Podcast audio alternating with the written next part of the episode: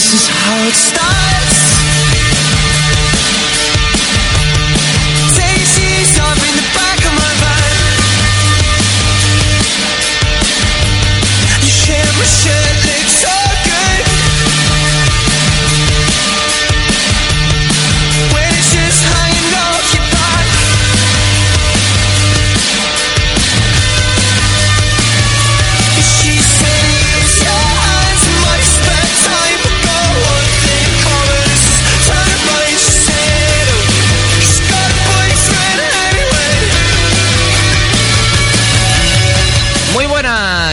En Ventana Internacional, una semana más para empezar con todo el fútbol internacional y para ver lo que se viene este fin de semana.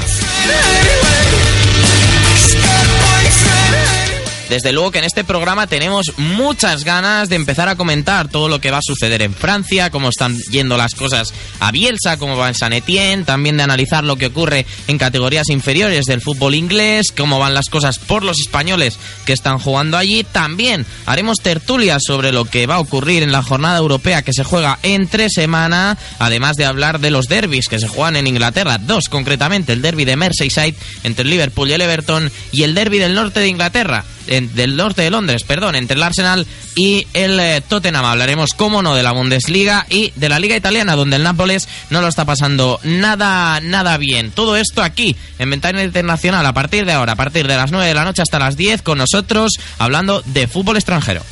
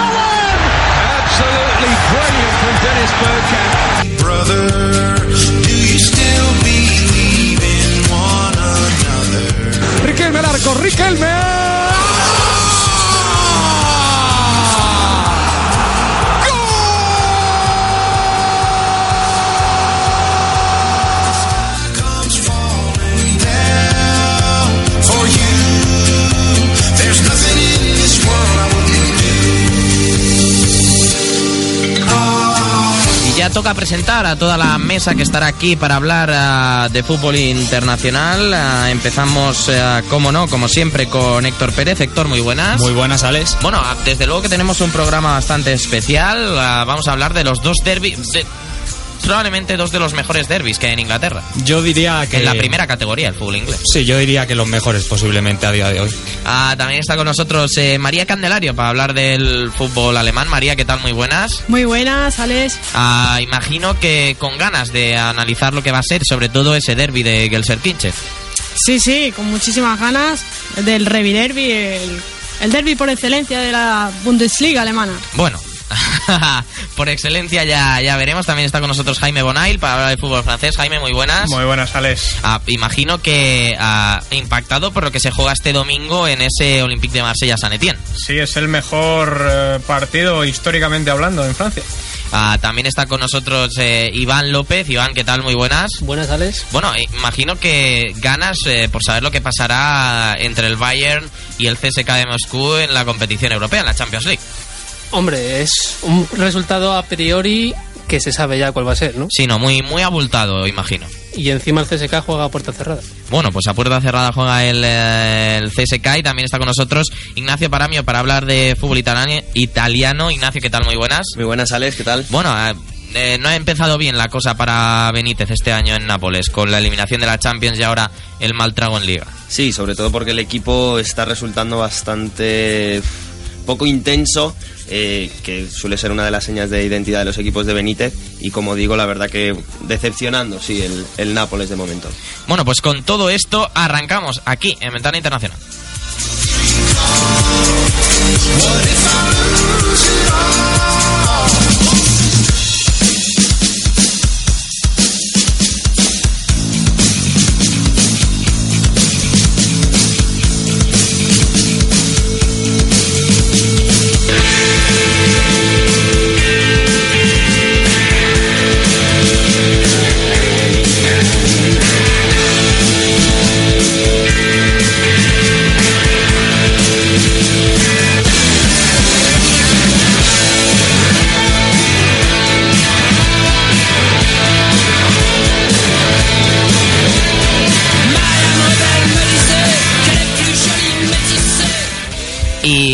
Empezamos, como no, con esta canción ah, de Noa Desir, Easy Paris, esta canción muy buena ah, que descubrí porque dije, "Va, tengo que poner una canción de rock francés eh, para la sección de Francia y dije, bueno, pues eh, buscamos una que contenga París y esta me pareció ideal. Mira, la escuchamos un poco más.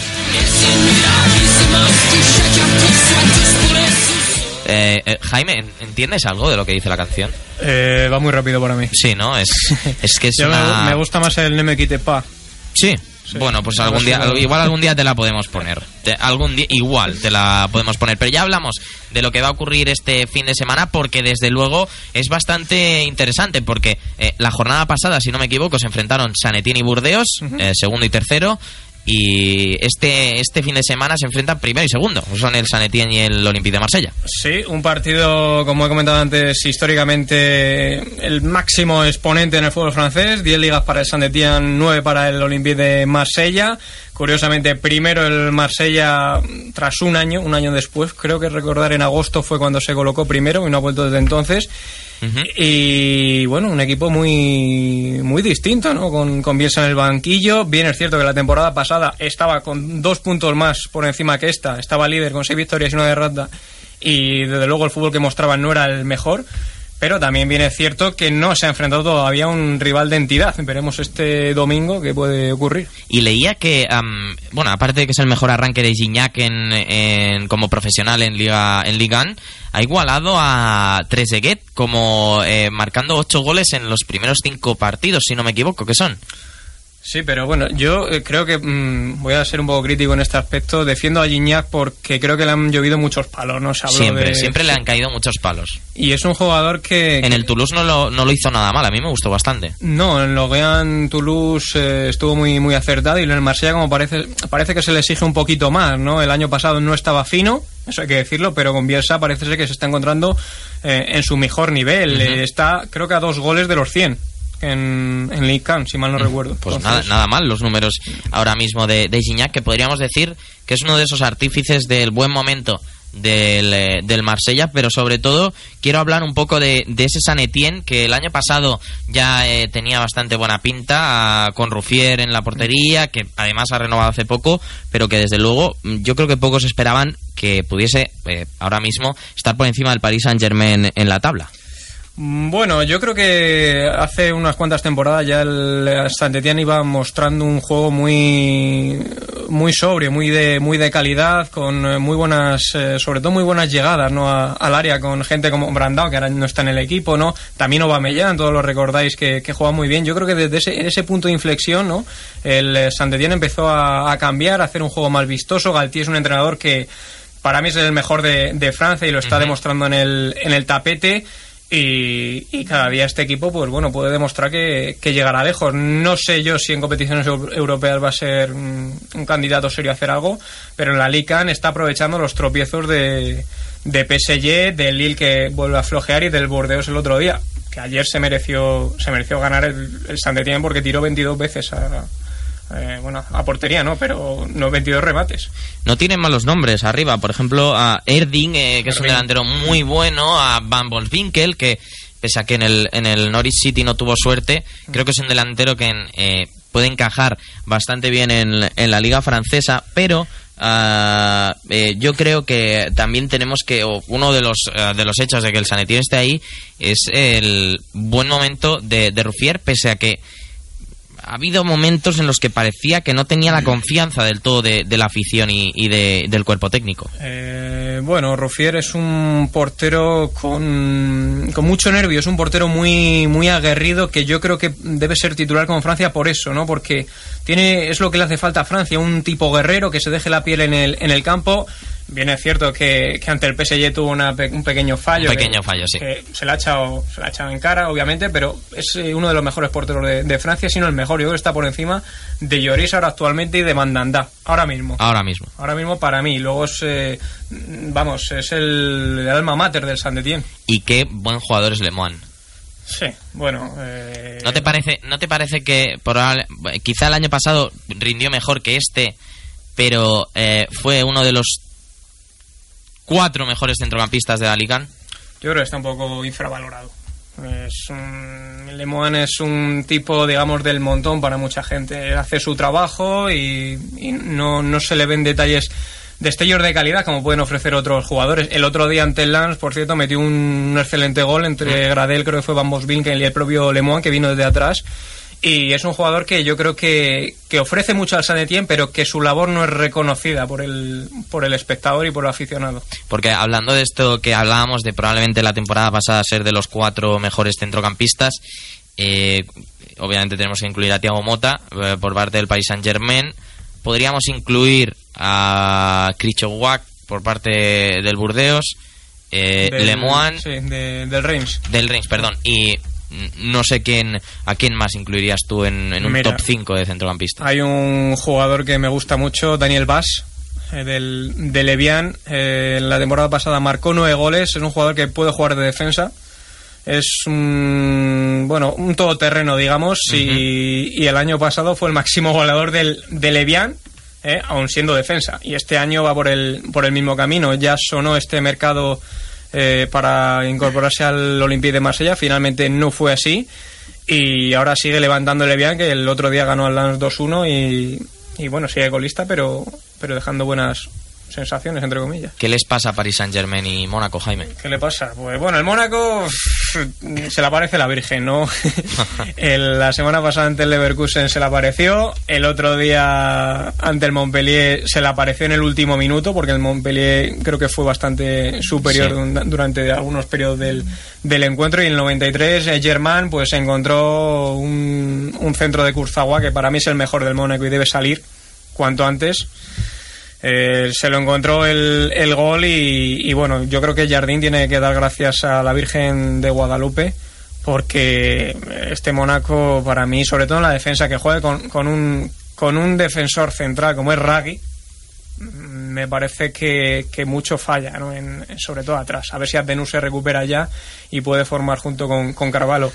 Y eh, en lo que te refieres al PSG, pues bueno, no sé, es, eh, yo creo que el tema es de, de confianza, ¿no? Se ven bastante sobrados en ganar la Liga y el año pasado pues ya se cogieron el, el liderato en la jornada 10 y no lo soltaron, entonces no hay, no hay mayores prisas para ello. ¿Tú crees que ah, van a llegar los dos eh, peleando con Marsella probablemente? No, el Mónaco no. El, bueno, me arriesgo aquí, el Mónaco no creo que llegue. El PSG sí, el PSG yo creo que incluso sobrepasará al, al Marsella porque es su obligación, ¿no? No hay, no hay otro objetivo para, para el PSG. Pues tras analizar lo que es eh, la actualidad del fútbol francés, vamos a hablar un poco de las divisiones inferiores del fútbol inglés.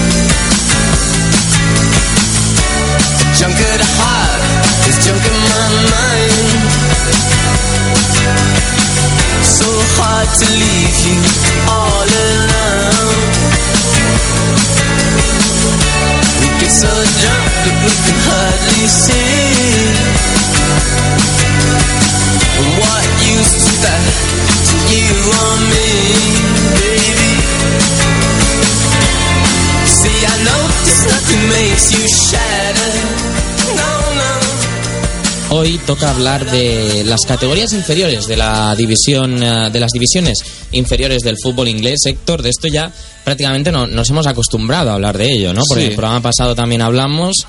Así que nos está gustando el, eh, esto de, de hablar un poco del fútbol mm, menos conocido dentro de la mejor liga del mundo, probablemente. Sí, podemos decir que, que es el pan de cada día. Para hablar de ello está, como casi siempre, con nosotros José Sousa. José, muy buenas. Hola, muy buenas. Bueno, vamos a hablar del, del Championship inglés, de, de, este, de esta segunda división ah, del fútbol, del- de una de las mejores ligas del mundo, porque am, quien está causando sensación, desde luego, ah, lo hablábamos en el programa pasado, es el, es el Forest, porque no lo está haciendo nada mal, ah, en este caso, la, la dirigencia del Nottingham, porque ha fichado muy bien, y yo creo que, este año podremos o puede optar a ser uno de los equipos que llega a Premier League.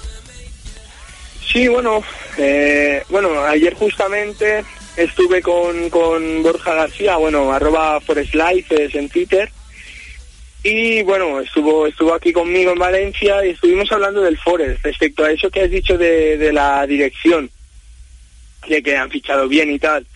Decir, no es por corregir, porque tampoco es una corrección exactamente, pero sí que tienen buena dirección, pero justamente desde que yo, desde que llegó Pierce, porque, porque Bill Davis, el anterior entrenador, se, se cargó a, a toda, a toda la cúpula directiva que puso Fabas al, al Hachawi cuando, cuando llegó. Y sí, la verdad es que se han reforzado, se han reforzado muy bien, fichando mm, muy, muy, muy acertado, posiciones muy determinadas. Eh, yo cuando, cuando ficharon a Mansien, y lo comentaba también con Borja ayer, eh, pues me asusté un poco por los informes, por así decirlo, parabólicos que había en Twitter, Sí. eh, porque Mansien pues es un jugador que no es que haya tenido muy- mucha suerte en el fútbol profesional desde que salió de la academia del Chelsea. Pero tiene buena pinta en el Forest. Yo lo que le he visto que, me ha gustado. Claro, eh, está diciéndome él que va casi que todos los partidos al City Ground y alguno fuera. Me está diciendo que, que Mancini está, está haciendo un 9 sobre 10 todos los partidos. Y a ver, yo llegué a una conclusión respecto a, Man a y él estuvo bastante de acuerdo. Eh, en el Wolverhampton no era el mejor lugar para, el mejor lugar para aprender a ser defensa en la Premier League porque todos sabemos cómo era Wolverhampton. Era un equipo mm, que no se sabía muy bien a lo que jugaba, que después, que si Richard Steedman, que si Christoph Berra, que si tal, y bueno, no no no eran no eran los mejores centrales, creo yo, para que Mancini empezase a coger, a foguearse. Yo creo que val- valdría la pena en su caso una cesión a otro equipo mucho mucho más seguro defensivamente como en su momento era el Stock por ejemplo y bueno con Mancini pues luego se hizo por, el tema de Christensen al, al Hamburgo se hizo lo que se hizo ha tenido mala suerte allí también y bueno en- la verdad es que en el Forest se está sentando como futbolista profesional porque le está viniendo muy bien tener a, gente experimentada como Jack Hawes y, y la verdad es que es que está a un nivel espectacular. Después eh, el Forest ahora ha tenido la mala lesión de la mala suerte de la lesión de, de Chris Cohen por tercera vez mm, en año y medio o así de, de ligamentos. Seguramente se acabe dejando el fútbol o muy mala pinta tiene eso. Y bueno, sí, eh, Mike- Michael Antonio, eh, fichado del Wednesday, está dando un rendimiento espectacular, pocos esperaban eso. Eh, Chris ah, Burke, ah, José, eh, cambiando un poco de, de tema, que, ¿qué opinas del Norwich? Porque el año pasado no llegó a carburar y tenía muy buenos jugadores para hacerlo. Y este año parece que o tiene pinta de que puede ser uno de los equipos que puede, que puede ascender. Sí, para mí es una apuesta medio segura. Para el ascenso, apuestas seguras nunca hay. ¿Quiénes son, tus, Pero- ¿Quiénes son tus apuestas? ¿Qué equipos son los que tú crees que van a acabar en la Premier League? En la pre, uff, ya te digo, apuestas seguras no hay. Pero, a ver, para mí Norwich y es que el Cardiff ha empezado muy mal, pero Norwich y Forest que ha empezado muy bien, quizá Derby County si se Al un Sheffield, al poco. Sheffield no le metes en playoff. al Wednesday. Sí. Mm, Nuyu y Stevie May deben tirar mucho del carro. Y eso que ahora en defensa han mejorado, han fichado a Westwood, han fichado... no sé, quizá a mitad de tabla sí que los, los veo sin sufrir este año. A ver qué hacen. sobre, sobre la situación del Cardiff, ahora han incorporado a Ravel Morrison. Mm, ¿Crees que eso puede hacer que mejore el equipo? Eh, bueno, un equipo en el que es muy difícil triunfar los últimos años porque no hay un buen entorno y va un jugador que justamente lo último que necesita es un mal entorno. Ojalá, ojalá y salga bien y ayude, ayude a los galeses a, a volver a Premier, pero no me pinta nada bien.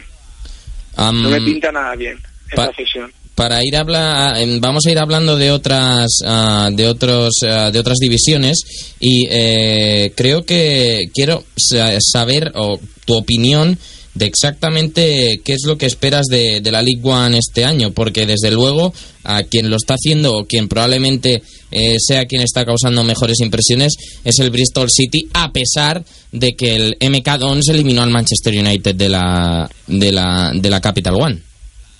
Sí, eh, el, el Milton Keynes Dons, pues se ha hecho una plantilla muy, muy, muy aseada, muy aseada porque A mí, a mí me gusta mucho a. Fove de, de- del Arsenal, el que está, que está cedido. cómo se notan los colores. No, pero eh, a Fove, por supuestísimo, William Rigg, delantero cedido por el, por el Brentford, es espectacular para League One también. Y después de, de Leali, el, es que ya le llaman el nuevo Gerrard. Es del Liverpool, el jugador. Ha renovado ahora por tres años, si no me equivoco. Centrocampista con muchísima llegada. El otro día ganó 6-1 el equipo contra el Crew Alexandra y le metió, le metió tres a Lee. Y sí, tienen un equipo muy, muy, muy aseado. Ah, muy ah, ah, Ali, aseado. Ali es el futbolista que se comentaba que podía ir al Tottenham, que incluso se habló del Bayern. Ah, Me suena mucho este tipo de rumor. Sí, debutó con 17 años en League One y, bueno, digamos que en Inglaterra ya sabemos cómo van estas cosas, Sí. ¿no? Eh, debut de talento precoz y eso es lo que pasa, que es demasiado precoz la marcha del jugador, como por ejemplo Jennings en su momento que se marchó del Tranmere al, al Bayern y ahora está en el Barnsley en tercera.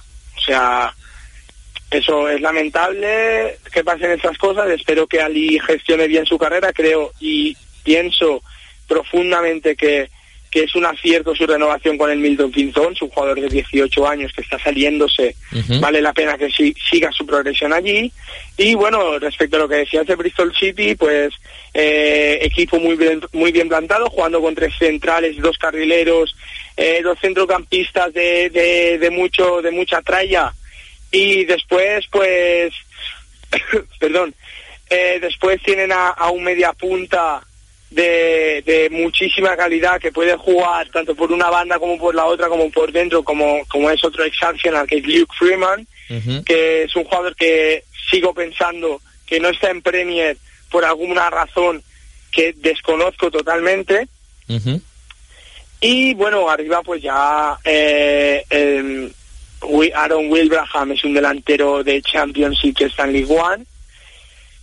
Y Sam, Ba- y Sam Baldwin, no, perdón, que se ha ido a, a segunda a Brighton.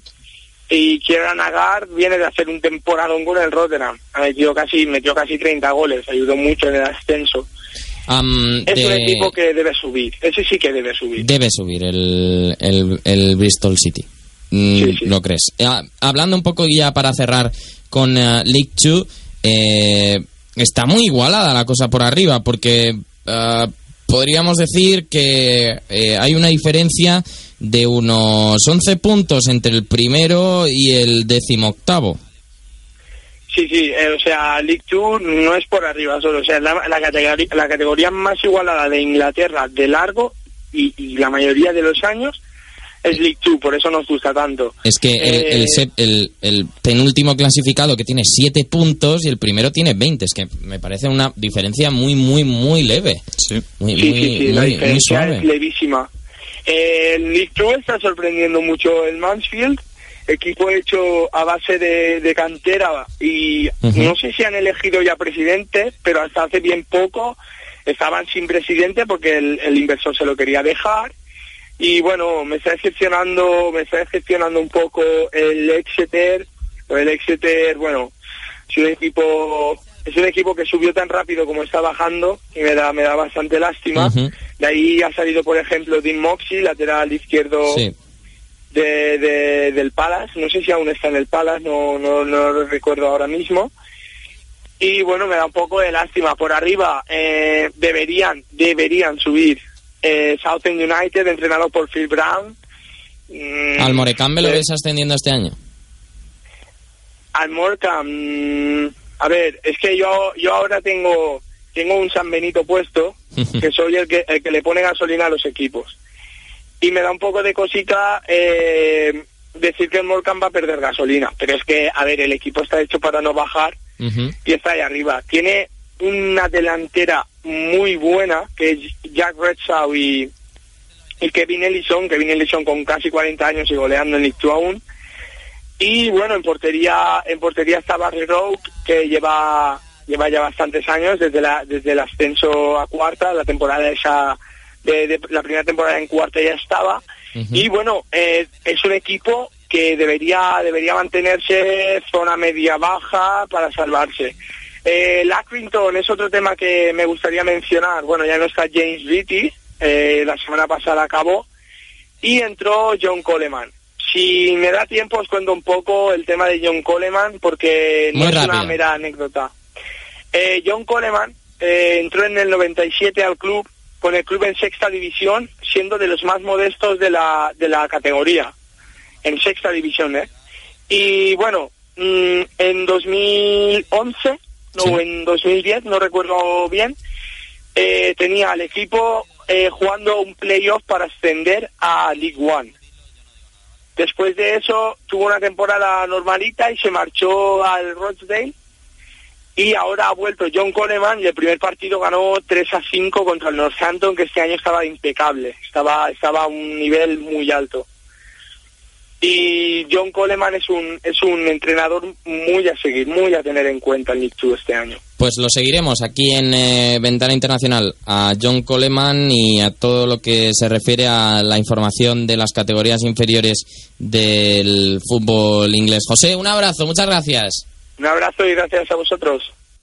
Y Héctor, ahora toca que hablemos un poco más en profundidad sobre eh, lo que toca este fin de semana, que son los dos derbis, ah, partidos más destacados, además también hay Chelsea-Aston Villa, pero los dos derbis, el derby de Merseyside, Merseyside a la 1.45 el sábado y el derby del norte de Londres que viviremos aquí en Grada Deportiva a partir de las seis y media.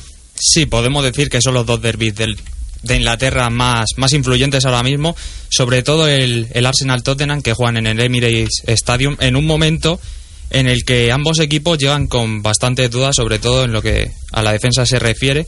Y bueno, como cosas a destacar, pues el Tottenham no gana desde 2010 en el Emirates Stadium ante el Arsenal. Casi nada. Casi nada. Y, y bueno, de 22 encuentros que se han jugado en la presente Premier League desde que se, desde que se hizo el formato Premier League, eh, ha habido 13 victorias del Arsenal, 7 empates y 2 victorias solo del Tottenham. Que se Solo dice dos poco. victorias del Tottenham. 22 encuentros, sí. Si en lo 22 fallas. encuentros, en, eh, esto es en, ah, en el bueno en Emirates y Highbury. Sí, sí, en Emirates y Highbury. Y, y desde que es la presente Premier League, que, que si no me fallan los datos, pues es un, me parecen impresionantes solo Sí. dos victorias. Eso es, es bastante rele- relevante. ¿Y qué pasa con el derby del Merseyside en el Liverpool y el Everton? Pues- Probablemente muy favorable para el Everton ahora mismo.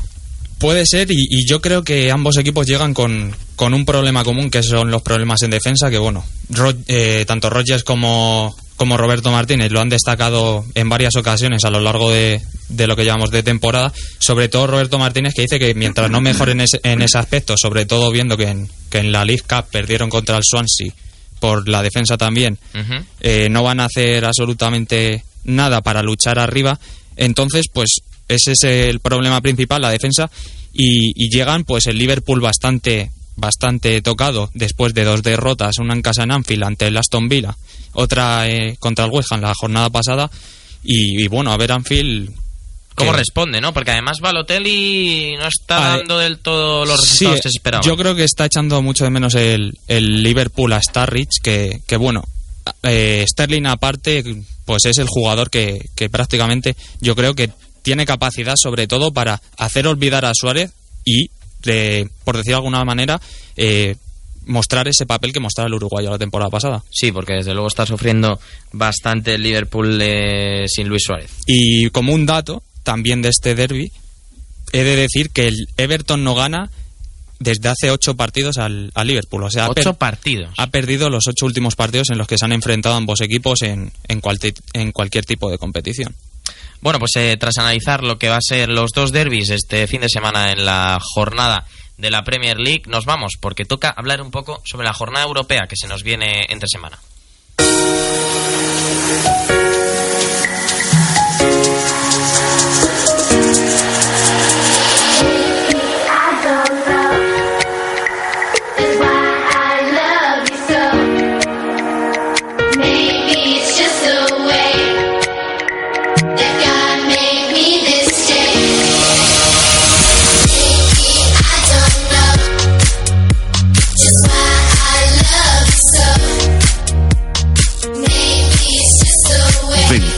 Internacional con Alex De Llano.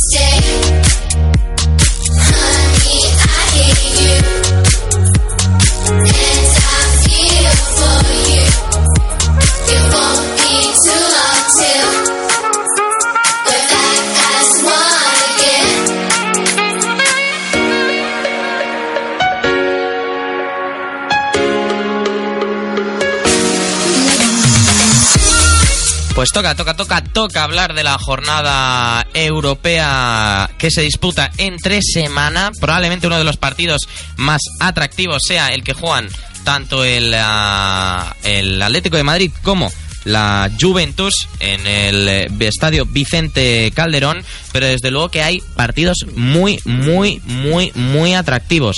Am, tendríamos que ah, hablar sobre ese Bayern de, de Múnich eh, CSK, pero desde luego hay que tener mucho mucho cuidado porque también hay un partido eh, el que disputan el Liverpool y el Basilea Héctor que puede ser muy bueno Sí, sobre todo después de que el Ludogores plantara cara. muchísima cara en, el, en cara. Sí, en- hubo momentos en los que incluso fue mejor que el Liverpool, que, que se dice se dice pronto co- con, un equipo que encima sorprende en cierta manera que haya entrado este año en la Champions League, pero el Liverpool desde luego que tiene que dar un golpe en la mesa en esta vuelta a Champions porque está dejando muchas dudas. Am, ah, Ignacio, hay un partido, ah, esto ahora lo, lo debatiremos, ese Manchester City-Roma, probablemente llegue la Roma muy crecida o eh, llegue en muy buen estado de forma a este partido. Sí, mm, a ver, igual es un poco excesivo decirlo o un poco mm, envalentonarse, pero no sé hasta qué punto se podría hablar de que la Roma incluso sería favorita por el nivel de juego que está demostrando. en A mí me está gustando mucho, más que el año pasado. Sí, por lo que hablábamos hace un par de semanas, de que esta Roma parece es el mismo equipo que, que daba esas buenas sensaciones, pero mm, da la sensación de ser muchísimo más maduro de lo que, de lo que era la temporada pasada. Lo, lo demostró, es verdad que era el, el CSK, que es el rival más eh, flojo del grupo, eh, se pueden dar todos los motivos que, se quieran, pero ninguno se esperaba esa victoria tan sumamente aplastante en el Olímpico. Y yo le tengo mucha fe a, esta Roma que bueno mm, para nada me parece que los favoritísimos de, para pasar a la siguiente ronda sean el Bayern Múnich y el City porque lo puede poner muy muy muy complicado. Además, eh, ese mm, Manchester City eh, Roma me gusta bastante porque creo que la Roma debe de consolidarse en su vuelta a Europa porque es algo que se le venía pidiendo de estos últimos años, esta crisis que, ha sufrido en los últimos años. Sí, ya le pasó en, la anterior eh, etapa en la que estuvo en la, Champions, que bueno, eh, llegaba a octavos, pero no se le no transmitía esa, esa sensación de equipo fuerte y potente a nivel europeo y yo creo que este año, precisamente por lo que hemos hablado de esa sensación que da, creo que es el año idóneo para que por lo menos se, se asiente en Europa. Estoy seguro de que va a volver a entrar en Champions este año. Poco a poco vaya eh, recuperando ese, esa importancia que, que ha tenido a finales de los 90 seguramente. ¿Cómo ves al Manchester City, Héctor? Porque desde luego en, en- en la Capital One Cup no lo hicieron nada mal, con un Jesús Navas que volvió bastante bien. Sí, yo creo que, que es un jugador importante y sobre todo en Europa es donde más utilidad puede, vamos, donde puede servir más a Pellegrini y, y yo también dudo bastante que el Manchester City en este partido sea, sea favorito ante la Roma porque ante el Bayern Múnich dejó dudas. No, no- Muchas dudas. Sí, no desplegó su mejor fútbol. Y desde luego creo que, que es un equipo que, en Inglaterra no tiene que demostrar nada y donde tiene que demostrar todo es en la, Euro- en la Champions League. Iván, no me olvido de ti porque quiero hablar contigo de dos partidos, especialmente ese Shakhtar Donetsk Oporto el martes a las 8.45 y también de ese Zenit Mónaco a las 6 el miércoles 1 de octubre. Eh, sobre todo ese partido entre el Shakhtar y el Oporto, vimos que el Oporto arrasó con el bate, con ese 6 a 6-0, fue 6-1 en eh, la victoria frente al eh, conjunto bielorruso y desde luego tendría que tener cuidado el, el Shakhtar en lo que se respeta al partido. Sí, porque el Shakhtar juega bien, pero últimamente le cuesta sacar los partidos adelante. Y eso de que no juegue en el Donbass Arena, no, creo que no juega. ¿Dónde juegan? Es que ha, ha sufrido otro Claro. bombardeo, ¿verdad? Sí, hace poco. Sufrió uno hace, no sé si un mes. Sí, y hace- tres días sufrió otro. Ah, por eso digo que probablemente no se juegue en el, no, en el Donbass. eh, no han empezado a... Creo que no han jugado ningún partido en Donetsk. Han jugado en Kiev y en... En el, eh, según el ah, según eh, Soccerway, la fiable Soccerway, juegan en Lviv. En, en eh, la ciudad del Carpati. en la ciudad del, del Carpati jugarán por esos bombardeos en el conflicto eh, bélico que existe ahora mismo en Ucrania. ¿Y cómo ves ese Zenit eh, Mónaco? Porque el Zenit está El espectacular. Zenit, yo, desde que veo fútbol del Este, Sí. en- jamás he visto al Zenit rendir de la forma que está rindiendo ahora. Y encima si Hull recupera el nivel del Oporto, que es lo que parece, pues ya lo tienes. El Mónaco tiene que tener cuidado. Tiene que tener mucho Bastante cuidado, porque cuidado. por lo que comentábamos además con Jaime, de que este año las cosas no están yendo del todo bien en el, en el, ya, en el, voy a hacer un chiste muy malo, ¿eh? en el jardín de Jardín. Me he Habría que- lucido, me he lucido. Tienes, tienes que poner ahí algún Algún algún efectito, es esto, o unos aplausos. Tampoco, unos aplausos. tampoco me pidas tanto, ¿no? Ya- sí, sí. lo- lo- para la próxima lo tendré preparado, era totalmente... eh, se me ha ocurrido sobre la marcha. Em, pero ah, yo creo que también uno de los partidos, probablemente el más interesante, junto a ese Atlético de Madrid-Juventus del miércoles, eh, María, sea ese eh, Bayer Leverkusen-Benfica. Un, un partido que desde luego el Bayer Leverkusen no arrancó del todo bien con la derrota que comentábamos en el parque en el perdón en el Luis II frente al Mónaco pero desde luego tiene que empezar a hacerse notar como se lo hizo notar como hizo notarse el año pasado en el en ese grupo con el Manchester United la Real Sociedad y el Shakhtar Sí, el Bayern Leverkusen mm, yo creo que perdió con el Mónaco, pero se mereció más en ese resultado. Eh, tiene buena plantilla, mm, lo está haciendo, no está haciendo mal las cosas en Bundesliga, sobre todo en esa ofensiva letal que tiene, ¿no? Con Tinsley, con Son. Eh, yo lo veo a priori más favorito que el Benfica. más Sí.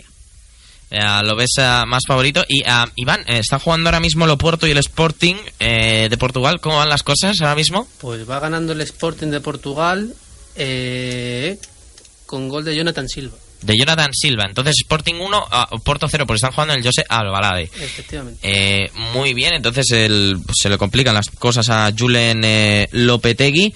Eh, bueno, ya vamos a, tras hablar de brevemente esta jornada de, de la Champions League, porque ah, habría que hablar también de la jornada de, de la Europa League. Y eh, creo uno de los partidos que habría que, que analizar es sin duda el que va a disputar eh, el Nápoles, porque el, el Nápoles hay que recordar que no está nada, nada, nada bien en lo que es la liga, lo, lo vamos a analizar posteriormente.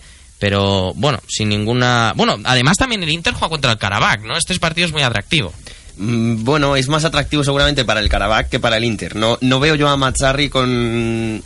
Rompiéndose la cabeza ahora en su estudio diciendo cómo ataco al Karabakh por la izquierda, por No, la pero derecha. sobre todo, sobre todo en el sentido de decir, tienes que hacer un viaje enorme, eh, además siendo el Es en jueves... casa.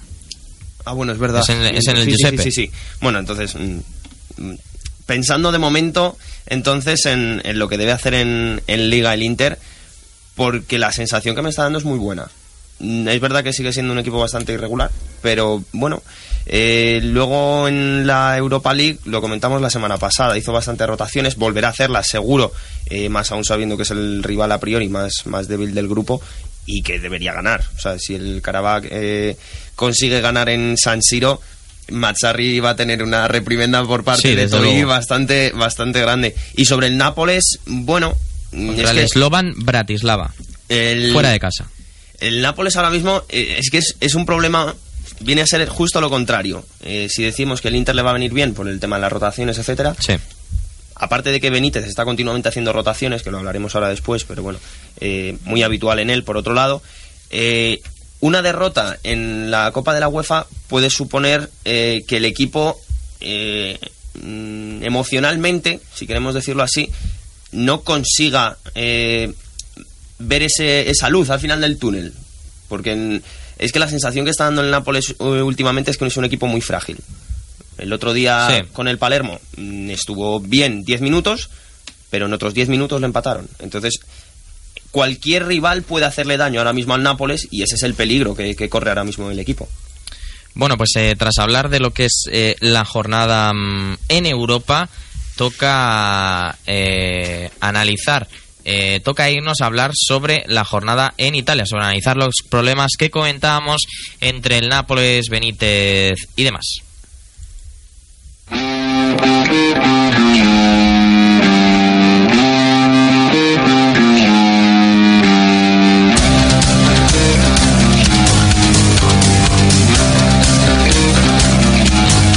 Lo sai che male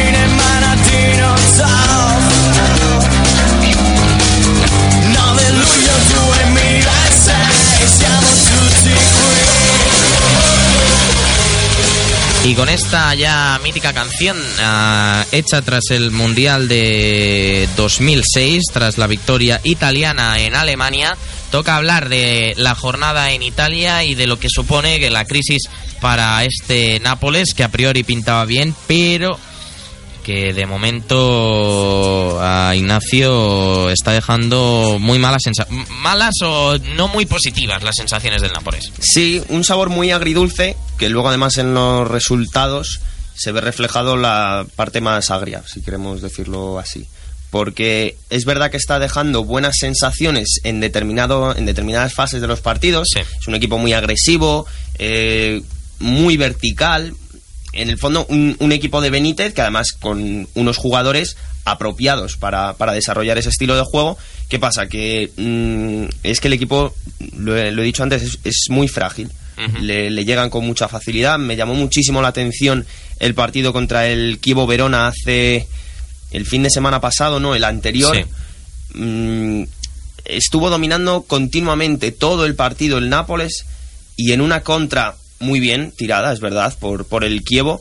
eh, la finalizó Maxi López, el, exjugador del, del Barça, mm, y, y se desmoronó el Nápoles. Fue en el minuto 60 aproximadamente cuando seguía, insisto, el Nápoles dominando, que probablemente fue de los mejores partidos eh, a nivel futbolístico, no, no de resultado, pero eh, a nivel futbolístico de los de Benítez, y aún así eh, le llegaron una vez y le hicieron gol.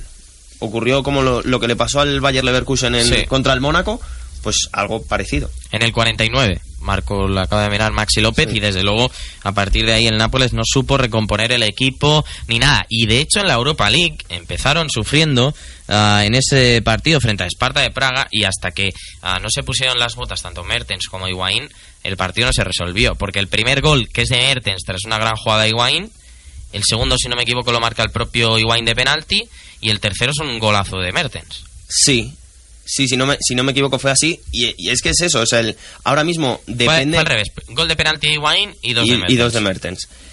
Eh, a lo que me refiero, eh, depende mucho todo esto, ahora mismo. todo esto, pongamos en contexto, todo esto empezando perdiendo el Nápoles con el gol de Husbauer Sí. en el gol en minuto 14. Sí, sí, pero es que es, es lo que decíamos. eh, hacerle un gol al Nápoles es relativamente sencillo y llama la atención porque a los equipos de Benítez no suelen ser así. Nos ha llegado una opinión al Twitter de Ventana Internacional de Leonina, Leónidas eh, Fútbol Club FC, arroba Leónidas FC, que dice que la Roma es un bloque muy compacto, aunque teniendo Champions se irán dejando puntos en Liga. Yo no hubiera cedido a Dodo, tiene un gran futuro. Te lo dejo a ti. Mm, mm, yo me alegro de que Dodo haya llegado al Inter. Me alegro porque me parece muy buen futbolista. Me sorprendió mucho que lo dejase escapar la Roma, es verdad. Porque es que además lo cedió, pero ahora mismo pertenece ya al Inter directamente.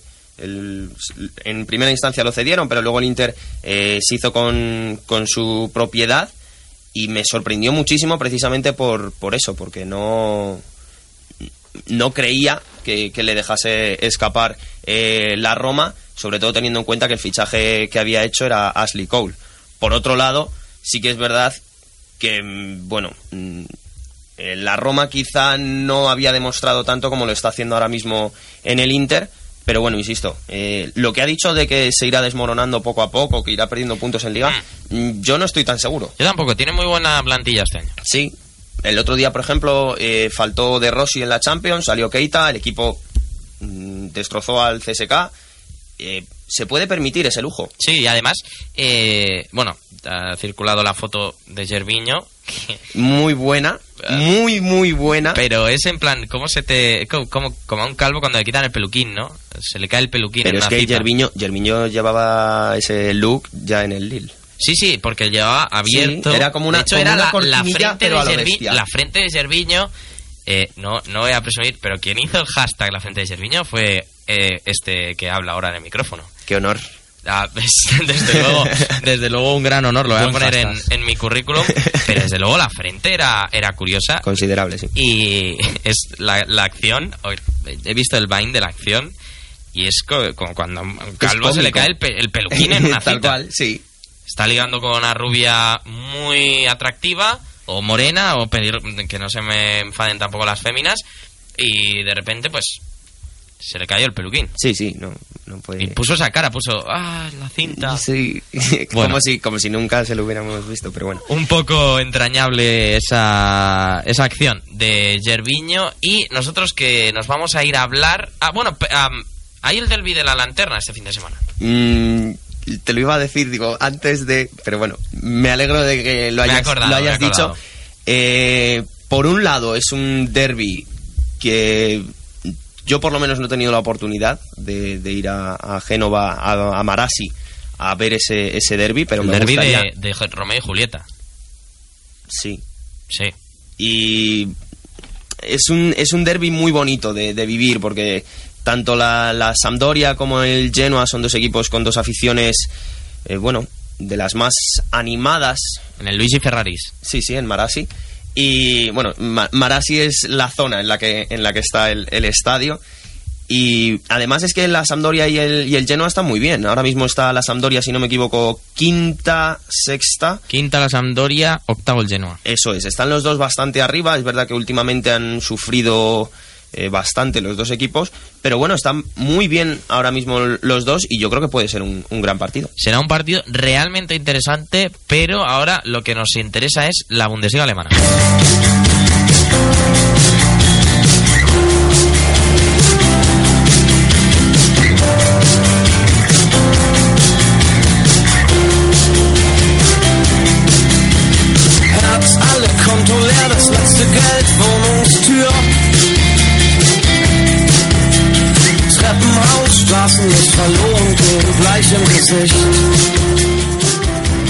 Ah, María, tú nos decías antes que el alemán era fácil, era sencillo.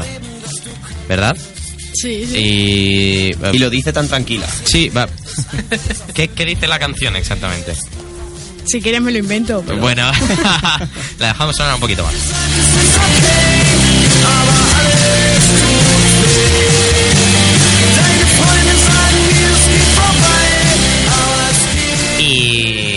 Es hora de que hablemos del derby de Gelsenkirchen y bueno, de todo lo que nos quieras comentar de la Bundesliga alemana, porque eh, bueno, hay mucho que hablar. El Hamburgo sigue metido en una crisis eh, de tres pares de narices. Ah, hay que hablar eh, también de lo que está ocurriendo en el Eintracht, de las lesiones, de la llegada de Timo Hildebrand. Bueno, de en general todo lo que ha sido la actualidad del fútbol francés este, este esta semana y desde luego eh, que no pinta no pinta mm, muy bien para Hamburgo.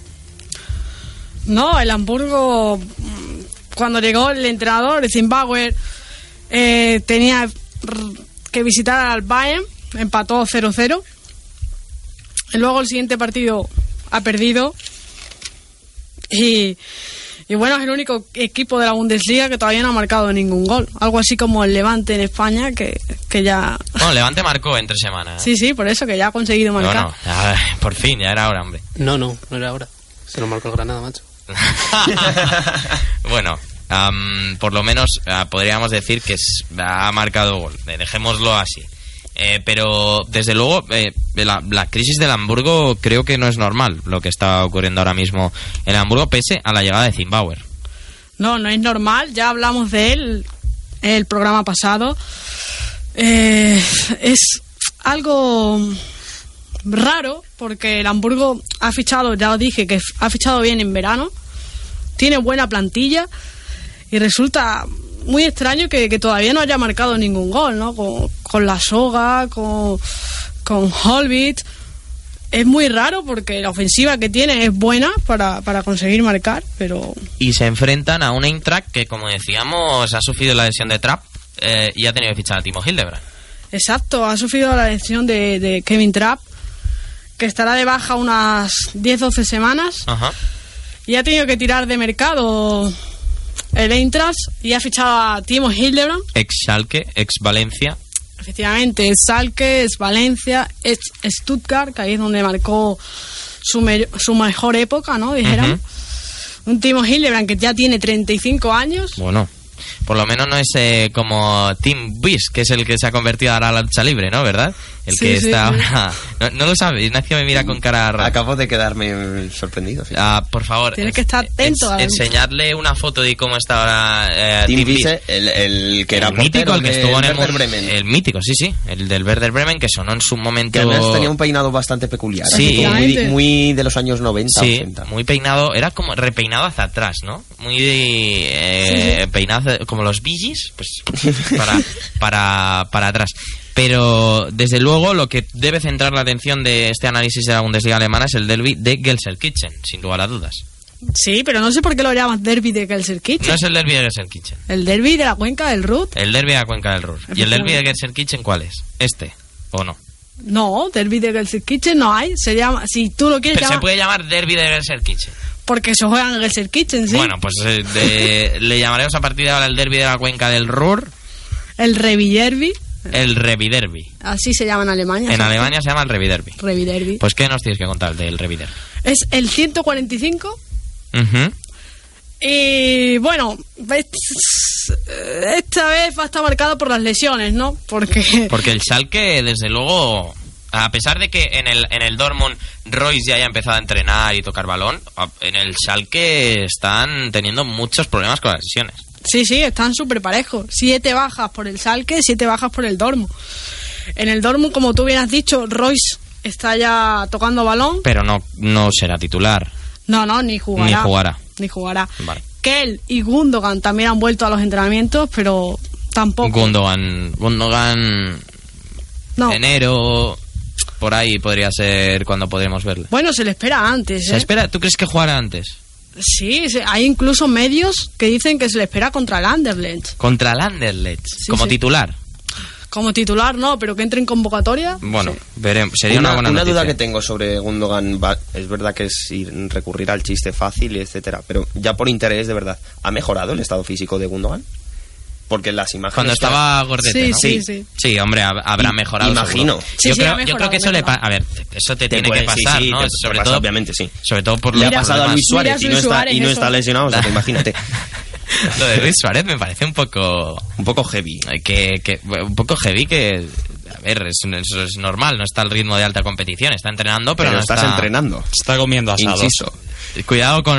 de- ah, yo he visto he visto de estas eh, imágenes que, que circulan por internet que ponía una... ah, no te habrás comido a Messi, ¿no? Porque como Messi no marca ya tantos Además, goles... el tema del estado físico de Luis Suárez y lo de los mordiscos puede dar pie además a que se chiste sobre que se coma a quien sea. Sí, igual, veremos. Igual se come canteranos, ¿no? Dicen, no, este me sobra, pues eh, a Luis Suárez. Sí, no, no. Ah, el otro día vi una película en el que, no sé si habéis visto, en el que eh, tiran los cadáveres a los cerdos. Igual el Barça... ¿Snatch?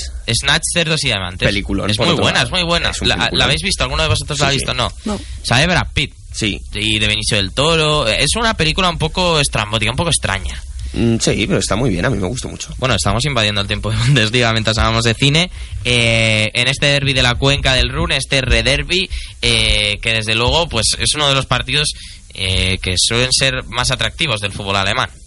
Sí, te lo dije al inicio, es un derby histórico, vamos, para tanto la afición del Salque como la del Dortmund. Es el partido de- del año. ¿Cómo ves tú el encuentro? ¿Que es que el Schalke podrá rehacerse un poco del mal inicio? ¿Me pides un pronóstico? Te pido un pronóstico, pero sin eh, el corazón, atienda a lo que te dice la cabeza, sí, sí, hombre, la cabeza me dice que, que gana el Borussia Dortmund. que gana el Borussia Dortmund. Bueno, el derby del, de la cuenca del Ruhr suele traer Casi bastantes problemas, casi se me escapa, sí. De, suele, tener- suele ser bastante... Es que este fin de semana hay muchos derbis. Tenemos el derby eh, canario en España. Eh, eh, los dos derbis en Inglaterra. El derby del, eh, de la cuenca del Ruhr en Alemania. El derby, o derby o uno de los partidos de la, del año en Portugal, que se está jugando ahora el, el Oporto Sporting, Sporting de Portugal. Eh, Sin lugar a dudas, un, un fin de semana muy bueno este, Es un fin de semana de sillón. de sillón ball. Y que ponga la radio, por favor, Grada Deportiva. Parece mentira que te voy a hacer yo esto, pero es el, el programa que dirijo yo y presento yo todos los fines de semana para vivir todo el fútbol en directo. Héctor me mira con risilla, estoy haciendo spam. Pero bueno, para cerrar ya el eh, fútbol alemán, algo que quieras comentar, eh, María. Sí, claro, muchas cosas. Bueno. te voy a dar unos cuantos datos. Pues te voy a dar un minutito para que me des Vale, vale. datos. Mira, van a ir de aficionados del Dortmund al Beltins Arena mañana 4.629 aficionados. Serán mil menos que habitualmente por seguridad, ya que el año pasado hubo problemas con introducción de bengalas y artefactos de, de fuego y tal, y la seguridad de, de, de que el Ser Kitchen y tanto un club como otro, pues han decidido tener esta- estas precauciones y poner un poco de separación entre una afición y otra, entre los más radicales, claro. Pero de todas formas, eh, es una barbaridad. Quiero decir, no es. En Alemania se desplaza tantísima gente. 4.000 me parecen una cantidad muy, muy alta de, de aficionados. Es, es lo normal. O sea, eh, Joder, da gusto, macho. es, es lo normal. O sea, El otro día- las gradas visitantes siempre El están otro llenas. día del Hamburgo a... No sé dónde fue, fueron 5.000 y algo, ¿eh? Sí, sí, sí. A sí, ver, sí. que, que- que se me estáis saltando el minuto. Dejad a María acabar, hombre. es, lo, es lo normal, bueno. Y otra cosa, los precios de las entradas están entre 13 euros y 52 euros. Y para discapacitados son a 10 euros, para que luego no digáis que... ¿Y cómo se llena esa grada? Muy buenos precios. Es normal. Precios populares, precios económicos, que puede ir una familia perfectamente a ver el fútbol y no se arruina. y no y no se arruina, eso es importante. Y nosotros eh, tampoco queremos arruinarnos, pero nos vamos a ir yendo ya.